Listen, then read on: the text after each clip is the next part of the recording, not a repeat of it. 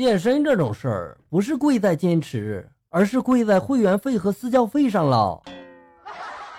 小明放假回来，对同学就说了：“知道吗？我昨天在马路上被汽车撞飞了。”同学们争先恐后的就问他了：“你被撞飞之后飞得高不高啊？你被撞飞之后飞得远不远啊？”小明这时候十分沮丧，被老师就看见了。老师就问小明怎么了，小明就说了。老师，我明白了一句话：只有真正爱你的人会在乎你飞得累不累，而其他人只在乎你飞得远不远、高不高。那小明，笑哥祝你早日找到爱你的人。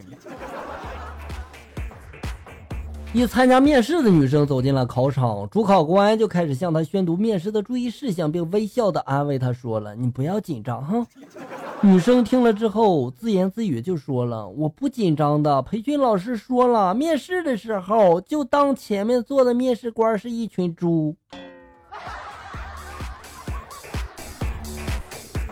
就这这伤，以后基本就告别工作了。女班干部要来这个男生宿舍检查，正好二哥刚洗完澡出来。女班干部这时候看到之后尖叫了一声，把眼睛就捂上了。二哥呢跟他就说了：“叫什么叫呀？男的你又不是没见过。”女同学这时候就说了：“见过是见过呀，但是没见过这么小的。”你这句话杀伤力挺大呀。小区的张大爷的闺女特别的叛逆，终于连我也看不下去了。这天呢，我遇见张大爷，义正言辞的就劝大爷了：“大爷啊，你真该管管你这闺女了，她一周有七天都夜不归宿啊，实在是太不像话了，害得我的望远镜白买了。你说偷窥算什么本事啊？有本事你向她表白呀！”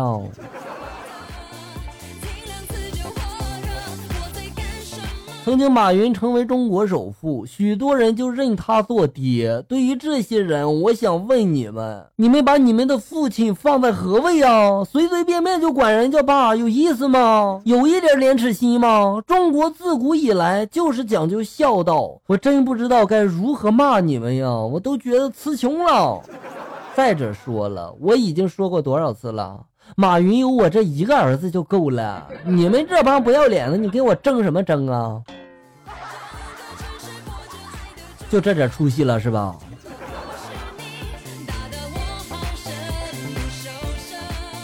老婆上班去了，我在家照顾三岁的儿子。儿子对我说了：“爸爸，我到底姓什么呀？”我耐心的就回答他说了：“宝贝儿啊，爸爸姓李，你当然也姓李啦。”儿子不解的就说了：“可是为什么妈妈老说我姓王呢？”听完之后，隔壁老王的样子就出现在我的面前了，感觉头上一团绿色的阴云笼罩着我呀！我就问儿子了：“是不是隔壁那个姓王的王八蛋？”儿子就说了：“应该是吧，因为我惹妈妈生气的时候吧，他总叫我小王八蛋。”兄弟啊，误会啊，不是你想那样。半夜加完班，和女同事买了炸豆腐，边吃边等车。豆腐很辣呀，弄得我这汗水和泪水就混集在一起了。这时候我叫的滴滴快车就来了，我冲女同事说了声再见就上车了。到了一个十字路口，司机突然猛打方向盘掉头了，然后就说了：“兄弟啊，回去吧，我年轻的时候也跟你一样倔，结果失去了很多。”我说师傅，我这回去这路费你掏啊！你不知道真相，你不要乱说好吗？儿子老师来电话了，就说了，你儿子平时戴的这个红领巾都是谁给他装进书包里呀？我莫名其妙就说了，都是他自己装呀。怎么了，老师？儿子老师就说了，没什么，我就是想问问你儿子这个脖子上戴的这个红色三角裤是你夫妻俩谁的呀？哎呀，老师不好意思哈，他不是我儿子，我不认识他。这时候就要跑了是吧？那天我去这个博物馆，看到一条蛇的骨骼，旁边一个小男孩呢，边看边惊叹的就说了：“妈妈，这是怎么吃的这么干净的呀？”孩子，你长大了一定是个吃货。青春期的我觉得自己又胖又丑，今天就和妈妈一起逛街，看上了一条很漂亮的连衣裙。店员这时候就说了，这条裙子最适合那种气质优雅、长相甜美、仙气十足的女生。当时呢，我有点失落了，我妈妈却看着我就说了，这种女生刚好这里有一个呀。我很感动，然后我妈妈把包塞到我手里，自己拿着连衣裙进了试衣间。你是你妈亲生的吗？下面来看一下校友们发来的段子。尤路发来的段子：今天小巷里面见到一男一女在那亲热呢，我没忍住就偷偷看了五秒，竟然被这个男主就发现了，他就大喊了：“你干嘛？”我的天，幸福来的那么突然吗？我边解裤子边走过去就说了：“这这是这是真的吗？”哎呀，哥们儿，我劝你回去好好学学语文，再来吧。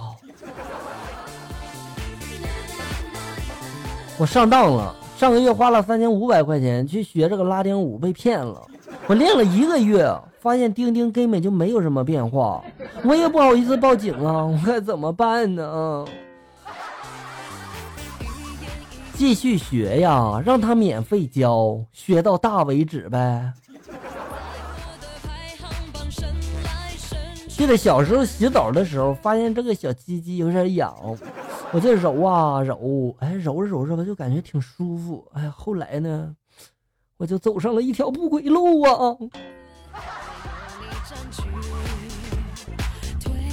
H H H 发来的段子：一天，我和一朋友回到宿舍里，看到舍友拿着电脑，不知道在看什么，看他泪流满面呀。我朋友走过去一看，不解的就问了。哦，你看小电影啊？你这看这你哭个屁呀你！舍友这时候抽噎着就说了：“这女的吧，叫的好惨呀。”当朋友还在一脸懵逼的时候，我说出了真相：她下了五个小时小电影，结果只坚持了五分钟。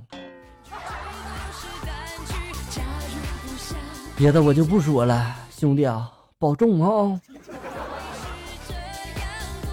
千贵妃发来的段子哦，真事儿。带着朋友去吃牛排，他焦急的就问了：“为什么我的这块牛排怎么切都切不动呢？这是七分熟的牛排吗？”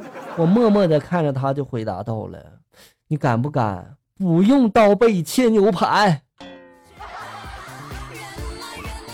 你说你自己刀拿反了，你还赖人牛排？”